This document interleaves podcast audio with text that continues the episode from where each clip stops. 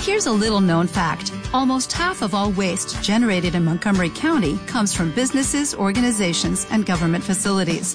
Reducing the amount of waste in your workplace will have a positive impact on our environment. It can also save you money on your disposal costs. Reducing waste and recycling at your business is easy to do and is the law in Montgomery County. Make it your business to recycle right. Learn more at montgomerycountymd.gov slash recycle right or call 311. Comienza Más que Cine. Come fly with me, let's fly, let's fly away. If you can use some exotic booze, there's a bar in far Bombay. Come fly with me, let's fly, let's fly away. Buenas tardes y bienvenidos a Más que Cine, edición 128 de este tu programa de cine. Te saluda Javier Pérez y con esta octava y última edición que dedicamos a Tolkien y El Señor de los Anillos. Para terminar este ciclo, abordaremos todo lo que tiene relación con la banda sonora de la trilogía del Señor de los Anillos. Repasaremos la vida y obra de su compositor Howard Shore. Y tenemos con nosotros el placer de contar nuevamente con Raúl Bocache, el cual nos ha acompañado durante todos estos programas. ¿Qué tal, Raúl? Hola Javi, este es el último programa de una serie de ocho, en los que hemos hablado sobre la vida y obra de J.R.R. Tolkien. También nos resumimos la historia de la Tierra Media, entrevistamos a Guillermo Domínguez, presidente de la Sociedad Tolkien Española, y a Eduardo Segura, una de las personas que más sabe sobre Tolkien en nuestro país. Hablamos de las películas, os contamos algunas de las anécdotas del rodaje, y hoy para finalizar, como muy bien ha dicho Javi, hablaremos de Howard Shore, un compositor canadiense que tiene en su currículum grandes bandas sonoras y también hablaremos de muchas de las voces solistas, coros y demás colaboradores que han participado, musicalmente hablando, claro.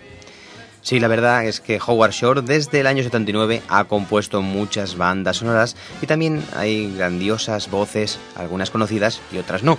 También hablaremos de las películas de animación existentes sobre El Señor de los Anillos y El Hobbit, las cuales fueron las primeras adaptaciones a la pantalla, por allá en el año 78. Y por supuesto, como no, de la gran superproducción que Peter Jackson y su equipo están filmando en estos momentos, El Hobbit. Bueno, sin más, ponemos una cuña y comenzamos.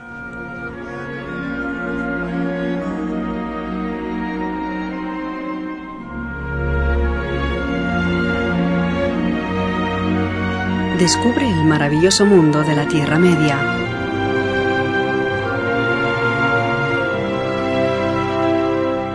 Aquí, en Más que Cine.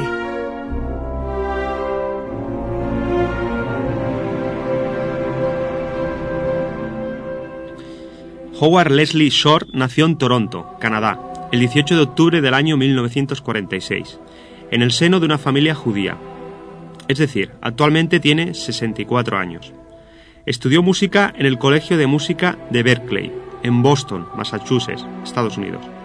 Desde 1969 hasta 1972 formó parte del grupo musical Lighthouse, donde escribió letras y músicas, tocó el saxo, la flauta y la trompeta, y a veces hizo de solista. En 1974 escribió la música para el show musical y de magia Spellbound del mago canadiense Doug Henkin. Entre 1975 y 1980 fue el director musical del programa televisivo Saturday Night Live.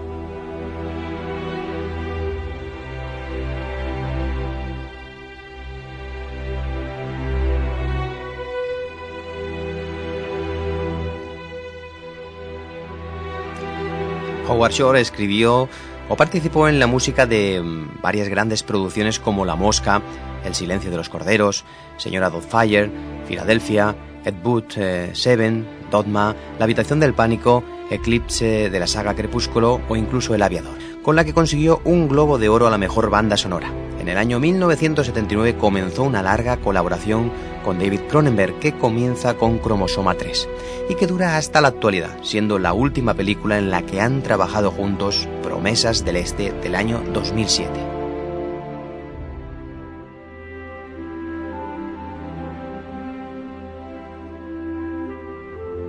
Su gran éxito vino con la trilogía del Señor de los Anillos de Peter Jackson. Con la banda sonora de la primera película, El Señor de los Anillos, La Comunidad del Anillo, Shore consiguió su primer Oscar en 2002. La banda sonora del Señor de los Anillos, Las Dos Torres, no fue nominada al Oscar del 2003, debido a una nueva y polémica norma que prohibía nominar bandas sonoras que estuvieran basadas en anteriores bandas sonoras.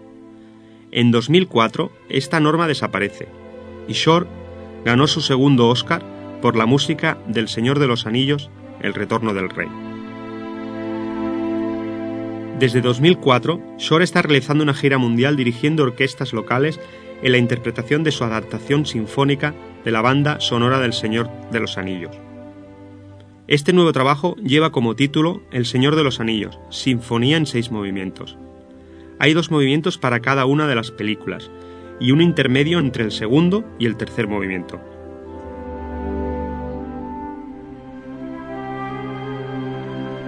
Howard ha declarado su interés en volver a la Tierra Media, para hacerse cargo de la banda sonora de la película El Hobbit, que es dirigida por Peter Jackson y cuyo rodaje ha comenzado en febrero de 2011.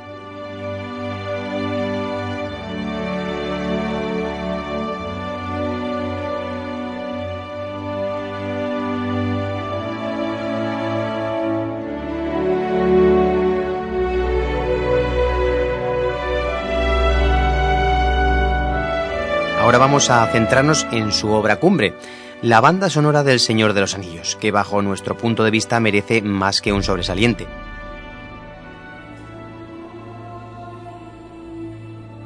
La música en el cine proporciona un vínculo emocional, un puente entre el film y el espectador, atrayendo al público. Por ese motivo, Peter Jackson quería que la música para sus películas evocaran a Tolkien y creemos que lo ha conseguido. Además del compositor Howard Shore, se contrataron voces, solistas, coros y toda una serie de personas que han hecho una banda sonora excepcional. Para la primera película, se eligió una solista irlandesa tan conocida como Enya, que de hecho, en contra de lo que el público percibe, Enya musicalmente no es una solista, sino un grupo, un grupo en el cual eh, la cantante compone, Roma Ryan escribe las letras y Nicky Ryan, el esposo de Roma, produce los temas. Be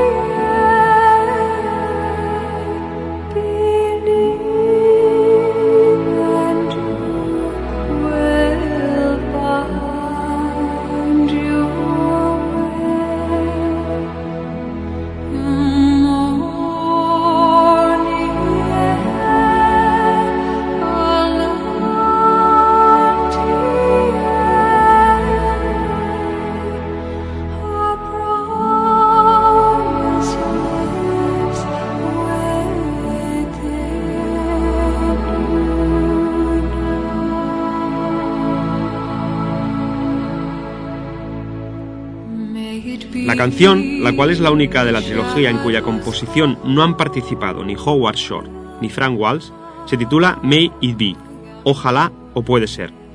Para ser una canción tan élfica es una pena que solo haya un par de frases en Kenya. La verdad es que si algo caracteriza a la música de Enya es su homogeneidad, y May It Be no es una excepción. La participación de Howard Shore en la composición podría haberle dado un toque diferente, que hiciera que este tema no sonara como cualquier canción de cualquier álbum de Enya. Quitando esta objeción, el tema por lo demás es hermoso, y en especial la letra es muy evocadora. Para los más clásicos es la mejor canción del trío, en cambio para los más alternativos es la que menos aporta.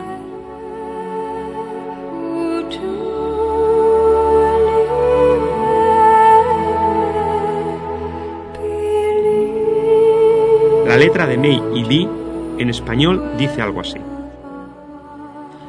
Ojalá una estrella vespertina pose su luz sobre ti. Ojalá cuando la oscuridad caiga, tu corazón te sea fiel. Sigues un sendero solitario, cuán lejos estás de tu hogar. Morni utile, la noche ha llegado.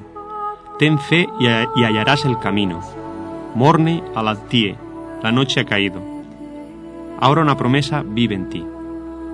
Ojalá la llamada de las sombras se aleje. Ojalá tu viaje continúe hasta que luzca el día. Cuando superes la noche, ojalá despiertes y veas el sol. Morni utile, la noche ha llegado. Ten fe y hallarás el camino. Morni al altie, la noche ha caído. Ahora una promesa vive en ti.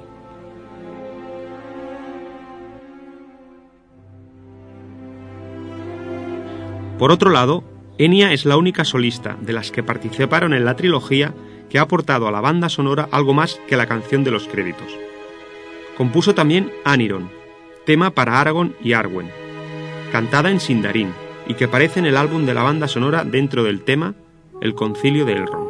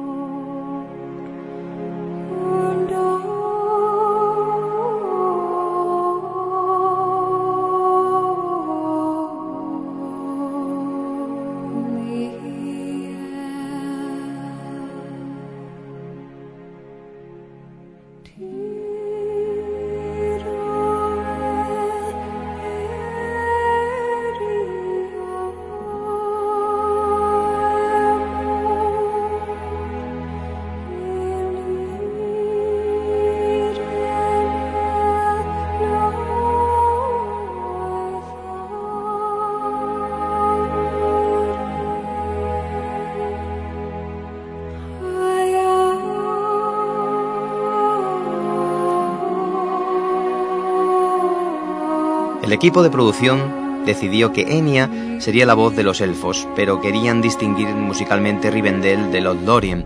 Así le encargaron la canción de Aragorn y Arwen en Rivendell. Pero para las escenas de Lothlórien, las cuales tienen un tono oriental, con instrumentos exóticos de África y del este de la India, eligieron la voz más evocadora aún si cabe de Elizabeth Fraser. Su voz crea un ambiente etéreo.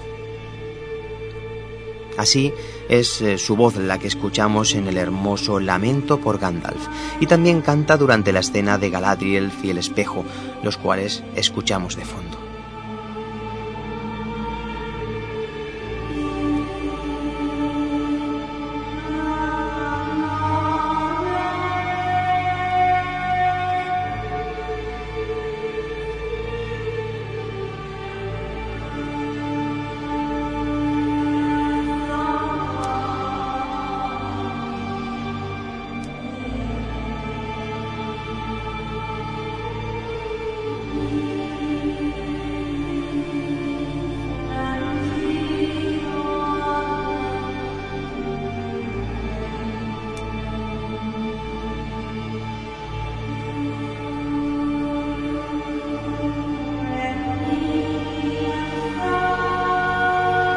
Otro de los participantes de la primera entrega de la trilogía fue un coro escolar londinense, su solista un niño de 12 años llamado Edward Ross. La canción, como el resto, se grabaron en el estudio 2 de Abbey Road, donde curiosamente grabaron los Beatles toda su discografía. La canción sale en los créditos de La Comunidad del Anillo y la letra la compuso Fran Walsh.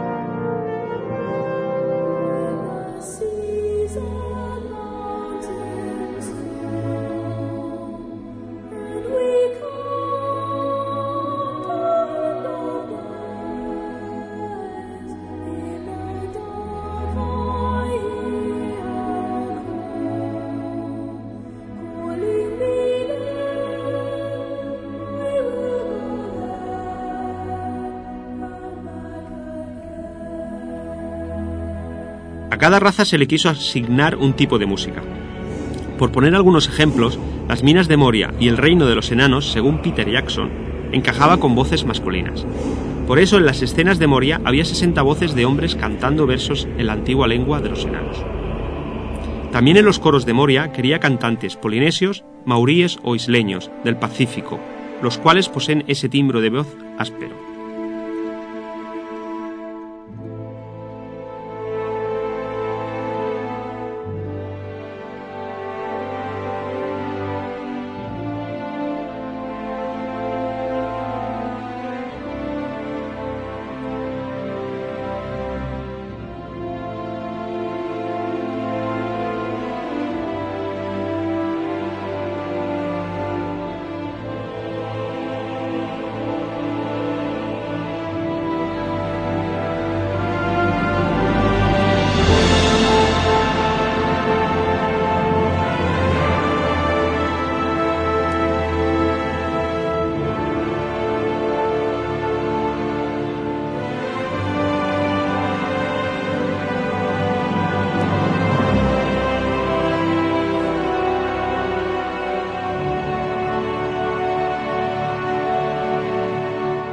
En Isengar, en el cual representa la edad industrial, la música se compuso en un compás 5-4, para causar esa sensación de estado ruidoso o sensación de inacabado.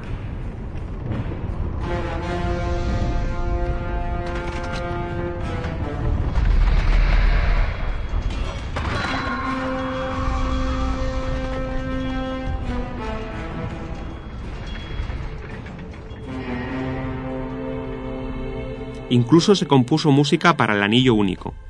Para la seducción del anillo se utilizó un coro infantil. Para el mal del anillo utilizó la lengua negra de Mordor, etc. Por algo tan insignificante. Tan irrisorio. Boromir. Devuelve el anillo a Frodo.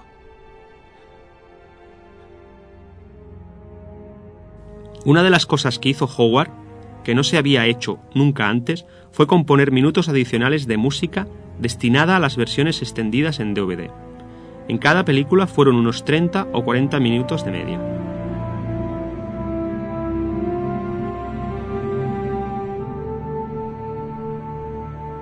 Musicalmente hablando, la segunda parte de la trilogía fue más dura que la primera. A causa de la fecha de entrega tuvieron que montar no solo un sistema de videoconferencia, sino también líneas telefónicas de alta calidad. Así podían seguir las sesiones mientras Howard componía. Con todos estos medios, la partitura viajaba por el cable solapándose mientras se hacía la mezcla final. Tenían cámaras en ambos lugares como si Peter y Howard estuvieran en el mismo cuarto, por videoconferencia y un sistema Dolby 5.1 todo y que se aprovecharon unos 10 minutos de música de la primera película para la segunda, Howard tuvo que componer nuevos temas. Uno de ellos fue el tema principal de las dos torres, el tema de Rohan, el cual tiene un toque vikingo o nórdico. Howard consiguió este sonido tan característico porque utilizó un violín noruego cuyas cuerdas las llaman cuerdas simpáticas, porque aunque no se tocan, cuando tocas las principales, estas resuenan. Con el tema principal de Rohan, Howard quería componer música popular que bien podría haber sido parte de la cultura de Rohan.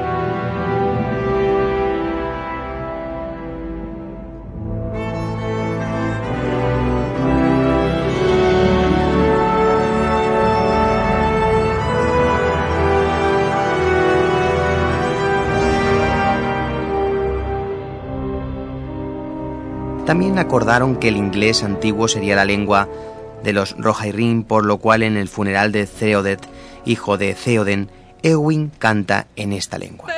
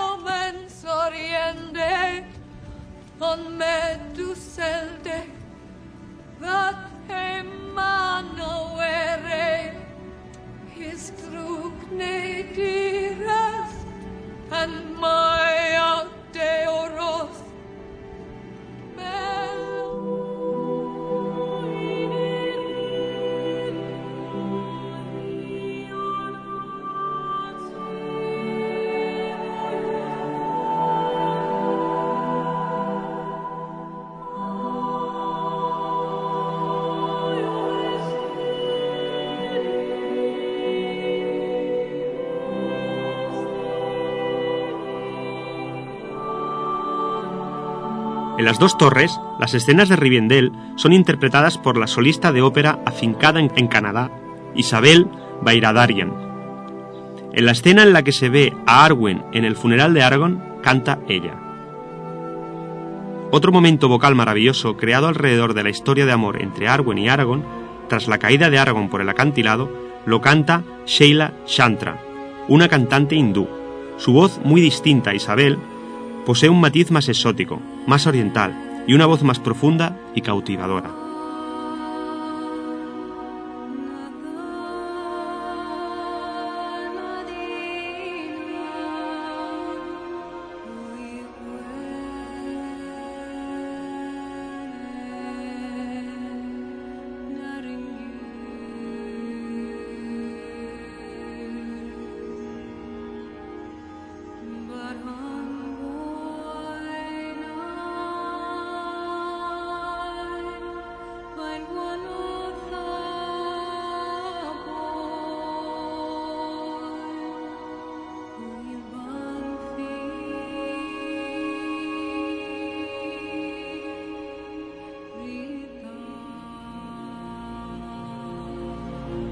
El tema que sirvió para los créditos de la segunda entrega fue la canción de Gollum, la letra de la cual fue compuesta por Frank Walsh y cantada por la cantante italo-islandesa Emilia Torrini. Fue un gran descubrimiento, ya que hasta la fecha era una desconocida. Con Gollum's Song ocurre, como con tantas otras cosas, que o te encanta o no la soportas. Ese aire oscuro y la voz quebrada de la Torrini no gusta a todo el mundo. De hecho, es la única de las tres canciones de la trilogía de los créditos, junto a May y Dee de Enya y Into de the West de Annie Lennox, que no ha sido nominada al Oscar, y en cambio es la única a la que le ha salido un club de fans. Me parece la más original de las tres y sin duda la más arriesgada, y creo que recoge de una forma mágica la doble personalidad de Gollum durante las dos torres, llenando de significado lo que normalmente suele ser un simple acompañamiento para los créditos. Su letra en español dice algo así. Donde hubo luz, cae la oscuridad. Donde hubo amor, no queda amor. No digas adiós. No digas que no me esforcé. Estas lágrimas que derramamos caen como una lluvia, por todas vuestras mentiras, el dolor, la culpa, y esperamos hasta quedarnos completamente a solas. Estamos perdidos, jamás volveremos a casa, así que finalmente seré lo que de ser. Nunca he tenido un amigo fiel. Ahora decimos adiós, decimos que no te esforzaste. Estas lágrimas que derramas llegan demasiado tarde. Retira las mentiras, el dolor, la culpa. Lloriquearás cuando encares el fin solo. Estás perdido, nunca regresarás a casa.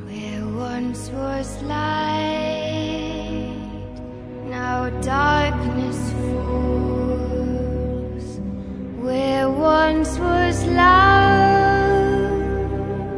Love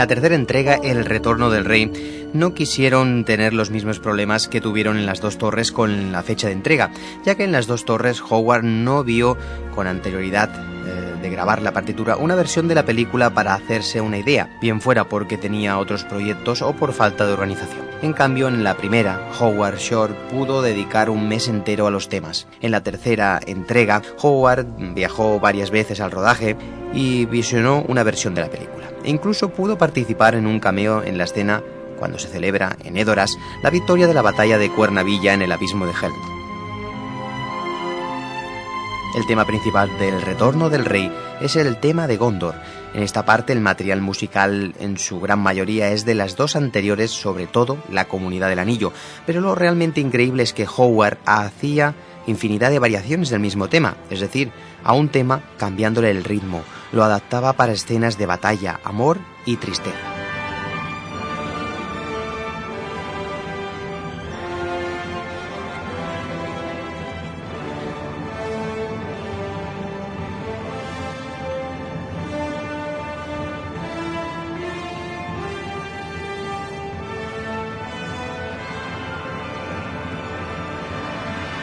También otro de los que cantan en esta entrega es Pipín, es decir, el actor Billy Boyd. En primera instancia, esta escena iba a ser música y diálogo, pero una noche en un karaoke, Felipa Boyens oyó a Pipín y pensó que podrían recrear la escena de Tolkien en el que Denethor pide a Pipín que cante para él. Un mundo hay desde aquí hasta mi hogar. Tantas sendas por andar. La sombra, la noche traerá. Y las estrellas la prenderán. Niebla y sombra, triste anochecer.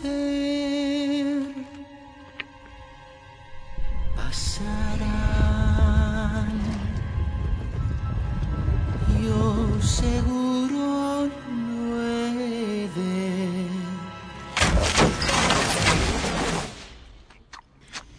En un principio, en la escena de la visión de Arwen, cuando ve a Aragorn con su hijo, salía ella cantando una canción. Pero cuando se centraron en esta escena, vieron que no encajaba. No quedaba bien eso de tener una visión y cantar a la vez. En su lugar compusieron la pieza Sombra y Penumbra, interpretada por René Fleming, una soprano estadounidense que canta principalmente ópera y jazz.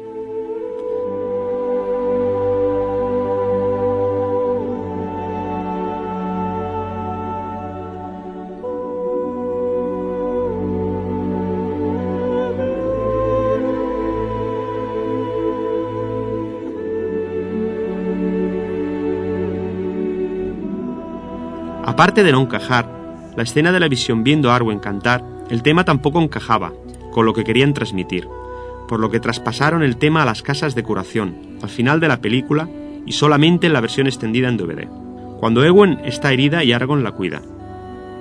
es una forma de conectar las dos mujeres a través del amor que sienten Arwen y Owen por Aragorn.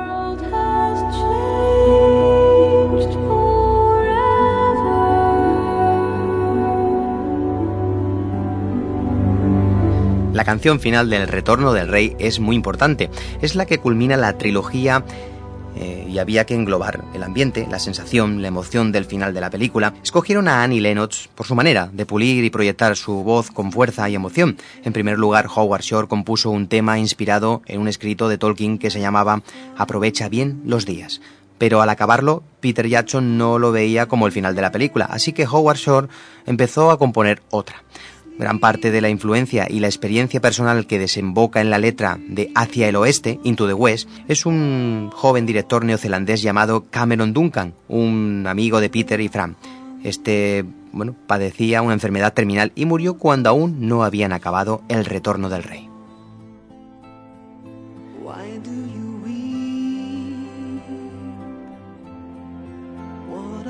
Como muchos de nosotros sabemos, no es la primera banda sonora en la que participa Annie Lennox. La más famosa fue la canción de amor para un vampiro, que acompañaba los créditos finales de la película Drácula de Francis Ford Coppola. Annie Lennox nació en Escocia el día de Navidad de 1954. Su carrera despegó con Eurythmics, el grupo que formó con Dave Stewart justo después de separarse de él sentimentalmente.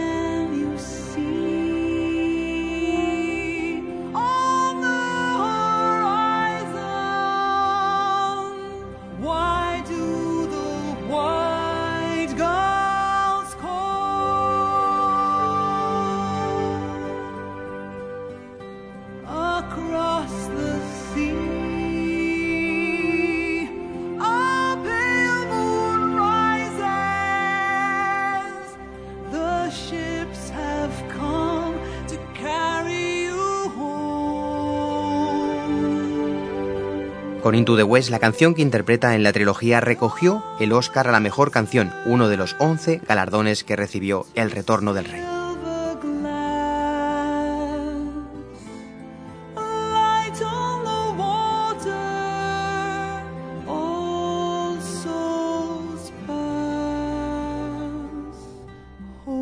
Aquí tenéis la traducción en español. Recuéstate, tu dulce cabecita está agotada, la noche cae Has llegado al final del viaje. Duerme ahora y sueña con los que vinieron antes que nosotros. Te llaman desde lejanas costas. ¿Por qué sollozas? ¿Qué son estas lágrimas sobre tu rostro? Pronto te darás cuenta de que tus miedos van a desaparecer. Estás a salvo en mis brazos, dormido. ¿Qué ves en el horizonte? ¿Por qué llaman las blancas gaviotas? Cruzando el mar, una pálida luna se eleva. Las naves han venido para llevarte a casa. El alba se volverá cristal de plata, destello en el agua, todas las almas se marchan. La esperanza se desvanece en el mundo de la noche entre sombras que caen del tiempo y la memoria. No digas que todo ha terminado, blancas costas nos llaman, volveremos a, encontrarnos. Y estarás aquí en mis brazos dormido. ¿Qué ves en el horizonte? ¿Por qué llaman las blancas gaviotas? Cruzando el mar, una pálida luna se eleva. Las naves han llegado para llevarte a casa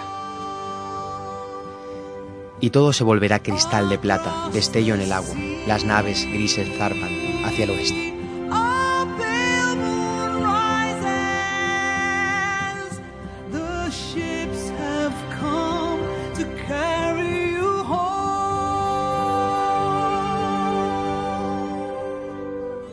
Ahora damos paso a las películas de animación que se hicieron a finales de los años 70, pero antes os pondremos una cuña.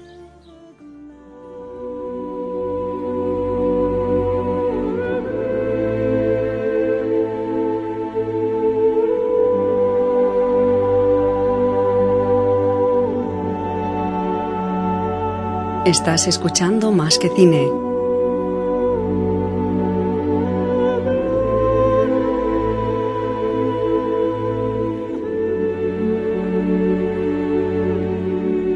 Especial Tolkien. Warner Bros. se llevó los derechos cinematográficos del Señor de los Anillos y El Hobbit en los años 70, y la productora Warner decidió llevar ambos libros a la pantalla. Mientras que El Señor de los Anillos de Ralph Wasky se convirtió en un film cinematográfico, El Hobbit se estrenó en 1977 en formato película de televisión para niños. Nunca se ha emitido con- en Europa, aunque gracias al DVD y los subtítulos en español, ahora tenemos la posibilidad de disfrutar de esta curiosa adaptación. Hablando del Hobbit, la historia narra el viaje de un hobbit llamado Bilbo Bolsón, el cual es el tío de Frodo, uno de los protagonistas principales del Señor de los Anillos, la cual es la historia que enlaza con esta varias décadas después. Bilbo se embarca en la aventura de ir a la montaña solitaria en busca del tesoro robado por el dragón Smaug, años atrás a los enanos. Todo empieza un inesperado día en el que Bilbo recibe la visita de Gandalf junto con trece enanos, entre los que se encuentra Thorin Escudo de Roble, a cuya familia le fue robado el tesoro. Algunos de los hechos narrados en el Hobbit influirán en los acontecimientos que posteriormente se ven reflejados en El Señor de los Anillos. El telefilm se emitió por primera vez mediante el canal NBC el 27 de noviembre de 1977. Curiosamente, en el año 1980, los mismos productores sacaron la película El Hobbit 2, que llamaron El Retorno del Rey, y que se centraba en la parte final del Señor de los Anillos, resumiendo los dos primeros tomos en un pequeño prólogo dirigido por Frodo Bolsón. La película ganó un premio Peabody, unos premios que son generalmente considerados como los más prestigiosos premios de honor y distinción en Estados Unidos, a los logros dentro de los ámbitos de la emisión periodística y la elaboración de documentales, programas educativos, programación infantil y de entretenimiento, emitidos en radio, televisión e internet. Algunos críticos la ven como un tostón de historia que si no estás familiarizado con el imaginario Tolkien, pierdes el hilo. Y por otro lado existe una corriente de opinión que la ve como una muy fiel adaptación al libro. Al siguiente año, en el 1978, se rodó El Señor de los Anillos, distribuida por United Artists, con una duración de poco más de dos horas y dirigida por Ralph Bakshi, cineasta y animador estadounidense, en el cual en 1981 hizo American Pop, donde aborda la evolución de un grupo de música americano, donde incluye como banda sonora musical eh, de George Herwin, Dave Bracker, también de Heavy Hancock, Bob Dylan, los míticos The Doors, Velvet Underground y Jimi Hendrix, entre otros.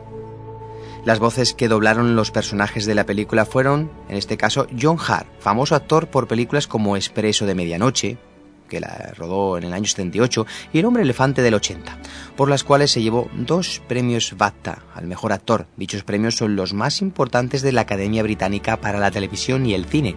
También aparecen las voces de Anthony Daniels. ¿Y sabes, Raúl, quién es este señor? La verdad es que no tengo el placer de conocerlo, al menos por su nombre. Así de repente no se me ocurre quién puede ser.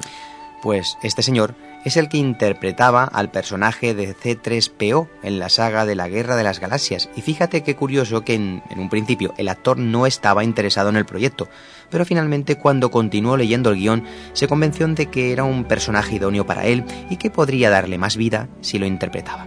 El actor que, que realizó el papel de R2D2 y él, el propio actor que interpretó C3PO, pues fueron los únicos que han continuado interpretando los personajes durante las seis películas de la saga de Star Wars. Estas son algunas de las voces más famosas que interpretaron El Señor de los Anillos, película de animación del año 1978. Ralph Bakshi era seguidor de J.R.R. Tolkien y llevaba tiempo intentando llevar al cine El Señor de los Anillos, con lo cual finalmente convenció al productor Sean Ziel y a la compañía distribuidora United Artists para que pusieran el dinero. Se utilizó una técnica llamada el rotoscopio, que consiste en dibujar cada cuadro de una animación, dibujando sobre el celuloide original. Así se transmite al dibujo la naturalidad y la creación fiel de los movimientos, expresiones, luces, sombras y proporciones propias de una filmación. Se utilizó en los años 30 para la animación de la serie de televisión Betty Boop, también para generar el príncipe de la película de Blancanieves y los siete enanitos, Incluso Peter Jackson lo utilizó para generar al personaje Gollum con la técnica de rotoscopia en 3D, ya que la captura de movimiento no lo hacía del todo real. El más famoso caso del uso de esta técnica es cuando se hizo servir para el grupo de música Aja, para el vídeo Take On Me. Muchas películas de animación han utilizado la técnica, sobre todo Disney, y otras más actuales como A Scarlet Darling, interpretado por Keanu Reeves y Winona Ryder, y Robert Downey Jr., entre otros. A pesar de que la película fue un éxito financiero, sus críticas no fueron buenas. Además, sus productores no quisieron financiar la secuela, por lo tanto dejando esta película como una obra inacabada. Haciendo referencia a la banda sonora de la película, ya que como puedes observar está siendo un programa muy musical, comentar que la que la música de la película fue compuesta por Leonard Roseman, ganador de un Oscar por la película Barry dirigida por Stanley Kubrick. En esta ocasión la melodía no es armónica ni sinfónica. De hecho, el compositor tenía en su pensamiento poner música del grupo Led Zeppelin, cuya idea finalmente no se llevó a buen puerto. Por lo tanto, la banda sonora no es muy convencional y es difícil de escuchar por sí sola. La verdad que es una composición oscura y caótica. Para terminar el programa comentar algunas noticias referentes a la adaptación del Hobbit al cine por parte de Peter Jackson.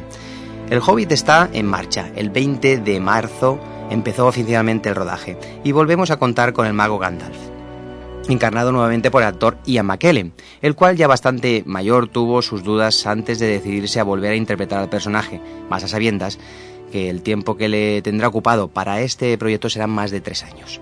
A tener en cuenta que el hobby será rodado en unos siete meses y se dividirá en dos partes. La primera se estrenará a finales del año que viene, en el 2012, y la segunda parte a finales del 2013 y en vista de lo acontecido en la trilogía del Señor de los Anillos, donde se volvieron a rodar escenas años después de acabar el rodaje, pero sí todo bien claro por contrato, en el cual estipulaba la dedicación plena de los actores por si hacía falta volver a rodar escenas, es posible que con el Hobbit suceda lo mismo.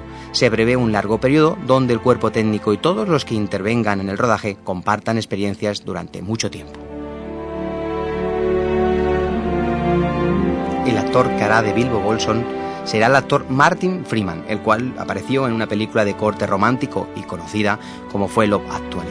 Ha seguido haciendo cine con películas de éxito, eh, como por ejemplo Arma Fatal, pero se ha dado a conocer últimamente en colaboraciones de series, eh, es un actor bastante habitual en este terreno, por ejemplo en el papel de Watson para la serie Sherlock, que le ha vuelto a encumbrar a lo más alto, gracias al éxito de la primera temporada de esta serie británica, la cual ahora está terminando de rodar la segunda parte.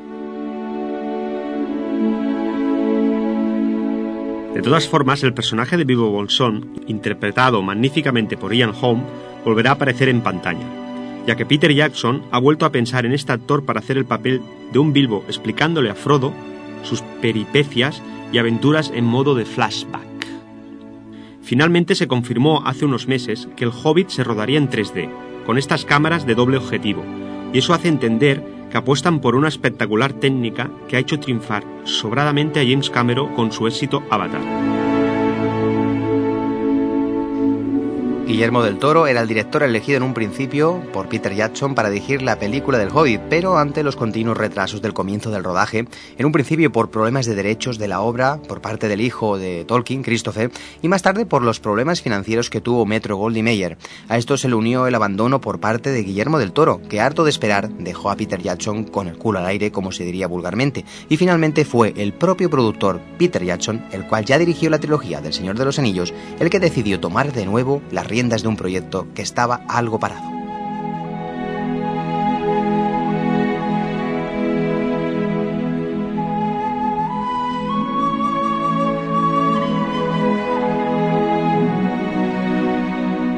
Otro de los actores que volverán será Elijah Yegut como Frodo y hubo mucha controversia ya que en el Hobbit no aparece en ningún momento el personaje de Frodo, por la sencilla y lógica razón de que todavía no había nacido en la mente de J.R.R. Tolkien.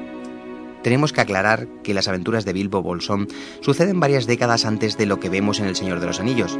La idea es contar con Elijah Wood como narrador de las aventuras de juventud de su tío Bilbo, leyendo el libro que le legó al partir, lo cual es un cierre conceptual de la historia y una manera de servir de puente entre la trilogía y estos dos nuevos films.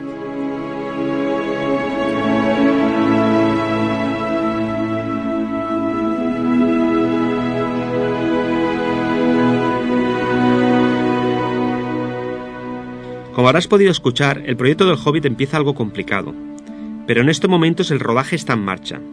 ¿Crees, Javi, que será tan alucinante como fueron las películas del Señor de los Anillos? Pues no lo sé, Raúl, espero que, así sea.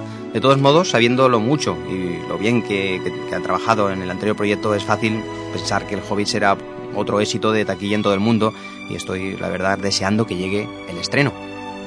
Yo también, Javi, e imagino que muchos de los oyentes, de los oyentes pensarán lo mismo. Pero aún queda un poco. Tendremos que esperar un año y medio todavía, y las noticias no pasarán de bombardearnos sobre temas relacionados con el rodaje, y por supuesto los diferentes vídeos que vayan colgando. De hecho, recientemente ha colgado uno Peter Jackson, que vía Facebook prometió a los seguidores, y lo hizo público hace unas semanas, donde durante 10 minutos vemos actores, maquilladores, decoradores y todo el elenco de personas que trabajan en esta enorme película. Y vemos partes del rodaje. Increíble vídeo que puedes ver en masquecine2.wordpress.com.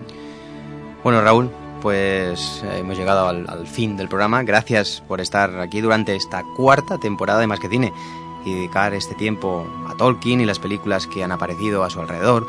Y espero contar contigo para la siguiente temporada, Raúl. Eh, gracias a ti también, Javi. Y también espero eh, seguir colaborando contigo. Pero todavía no desvelaremos a los oyentes de qué irá la próxima temporada. En junio les desvelaremos los impresionantes especiales que haremos para la quinta temporada de Más que Cine. Y eso será a partir de octubre. Pues efectivamente, dentro de unas semanas os daremos más detalles de, todo, de todo lo que vamos a hacer en la próxima temporada de Más que Cine. Y para mí ha sido un placer, Raúl, tenerte durante estos ocho programas que ha durado algo que parecía que iba a ser mucho más corto, la verdad. Sí, no, la verdad es que en principio iban a ser menos, pero con Eduardo Segura nos explayemos y muy bien, por cierto. Ha sido una aventura muy bonita contar con, contigo, Raúl, y espero que la temporada que viene, como hemos dicho, pues seguramente que habrá otra gran, otra gran saga. No digas nada. No ¿eh? podemos decir trilogía, pero otra gran saga que nos llevará también toda la quinta temporada y esperemos hacerlo igual, con ilusión, con ganas, como, como, sabemos hacer. Y si, y si, es posible, que contemos con todos los oyentes de Más que Cine. Pues Raúl, pues un, un abrazo, como te tengo aquí delante. Venga, ¿eh? Otro para ti y otro para la audiencia de Más que Cine.